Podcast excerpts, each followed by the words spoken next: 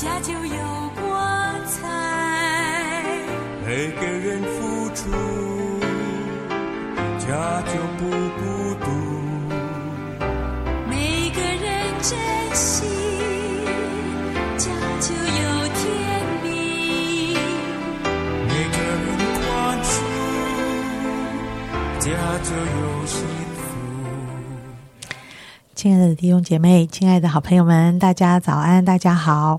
呃，这首歌很温暖啊，但是呢，你听这些温暖的词里面，就知道家其实也不太好搞，要宽恕，要忍耐啊。好，感谢神啊，在耶稣基督里总是教导我们怎么样把爱活出来。今天我们仍然读小先知书撒加利亚书，我们今天读第九章，我要特别带领大家来看第八节、第九节跟十六节。我必在我家的四围安营，使敌军不得任意往来，暴虐的人也不再经过，因为我亲眼看顾我的家。西安的民啊，应当大大喜乐；耶路撒冷的民啊，应当欢呼。看哪、你的王来到你这里，他是公义的，并且施行拯救，谦谦和和的骑着驴，就是骑着驴的驹子。好，我们来读第十六节。当那日，耶和华他们的神必看他的名如群羊，拯救他们，因为他们必像冠冕上的宝石，高举在他的地以上。他的恩慈何等大，他的荣美何其盛！五谷健壮少男，新酒培养处女。我们请怡经分享。嗯，今天第九章想要把它分成两个段落，上半段是在讲先知撒加利亚宣告上帝要对列国施行审判，这一些国家的人民看起来又有智慧又有金钱财宝，但是拒绝神的后果就是要被神审判，而上帝却应许原本受外敌欺凌的以色列百姓，他要安营保护，而且不让仇敌靠近。最后，他说：“他必亲眼看顾他的家。那他必亲眼看顾他的家。我相信这句话一定大大安慰了百姓的心。他们一定要从哦受辖制、被逼迫，而且是得不着平安哦那种烽火漫天的那种景况中，进入一种上帝所应许的和平啊，还有喜乐，还有繁荣当中。那神说他要保护他的家。”他的家这句话啊，让我心里非常的有感触，因为一直到今天，我都仍然受到神的家的照顾，我很难很难忘记，在二十六年前，当我大学一年级的时候，那时候我刚到学校，刚信主，我怎么样进入神的家？当我进入神的家，我怎么样受邀请成为神家里的一份子？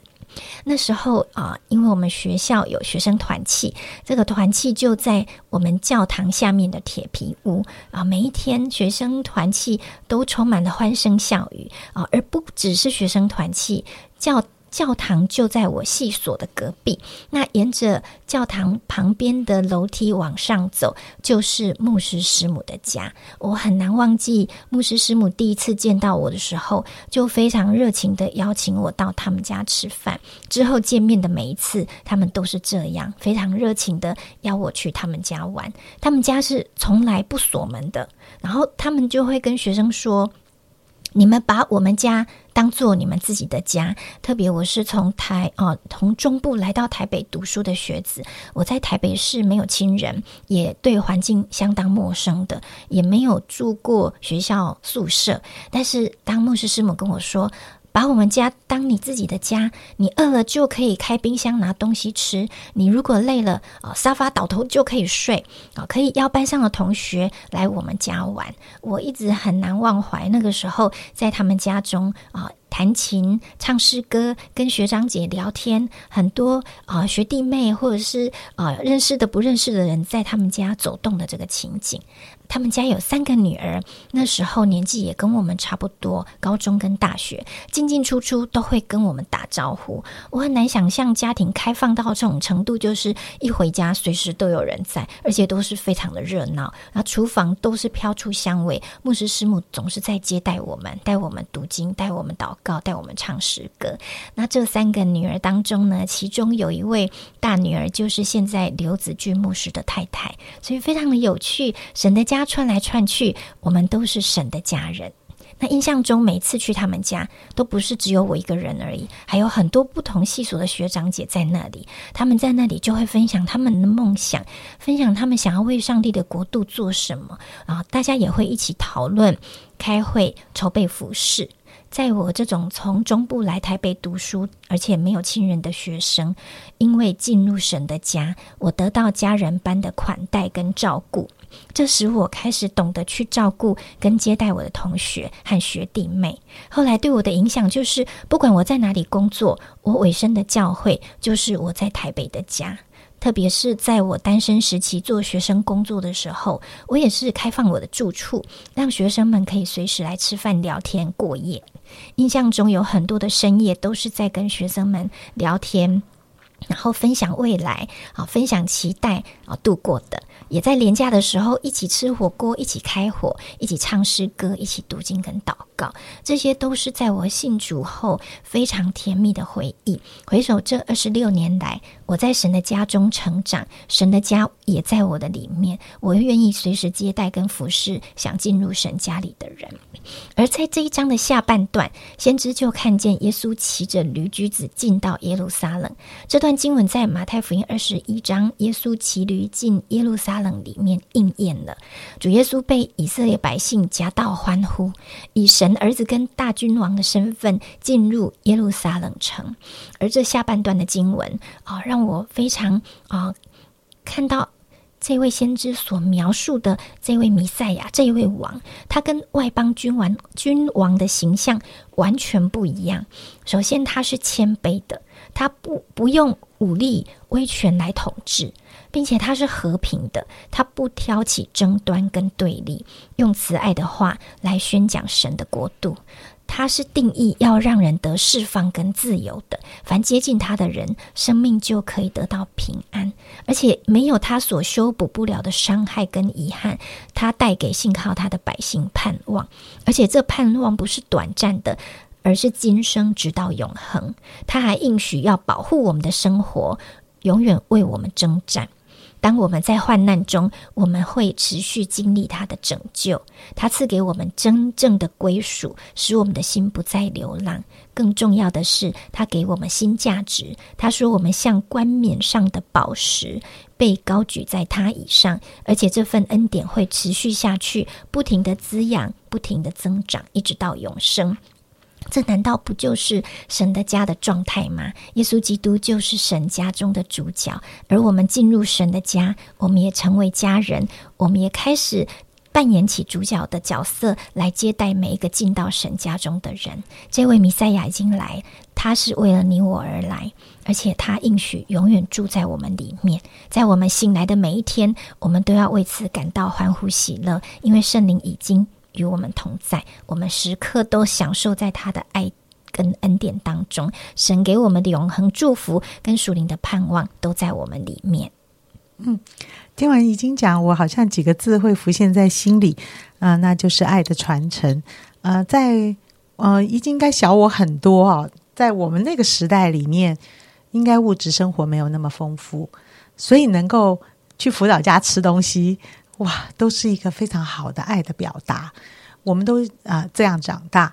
我自从认识主，我也是在教会里有许多爱我的辅导啊、真的供我吃、供我住、供我们玩啊、这样子的一个很大的真实的基督信仰的呈现，也深深的影响着我，能够跟随主啊、服侍神四十年。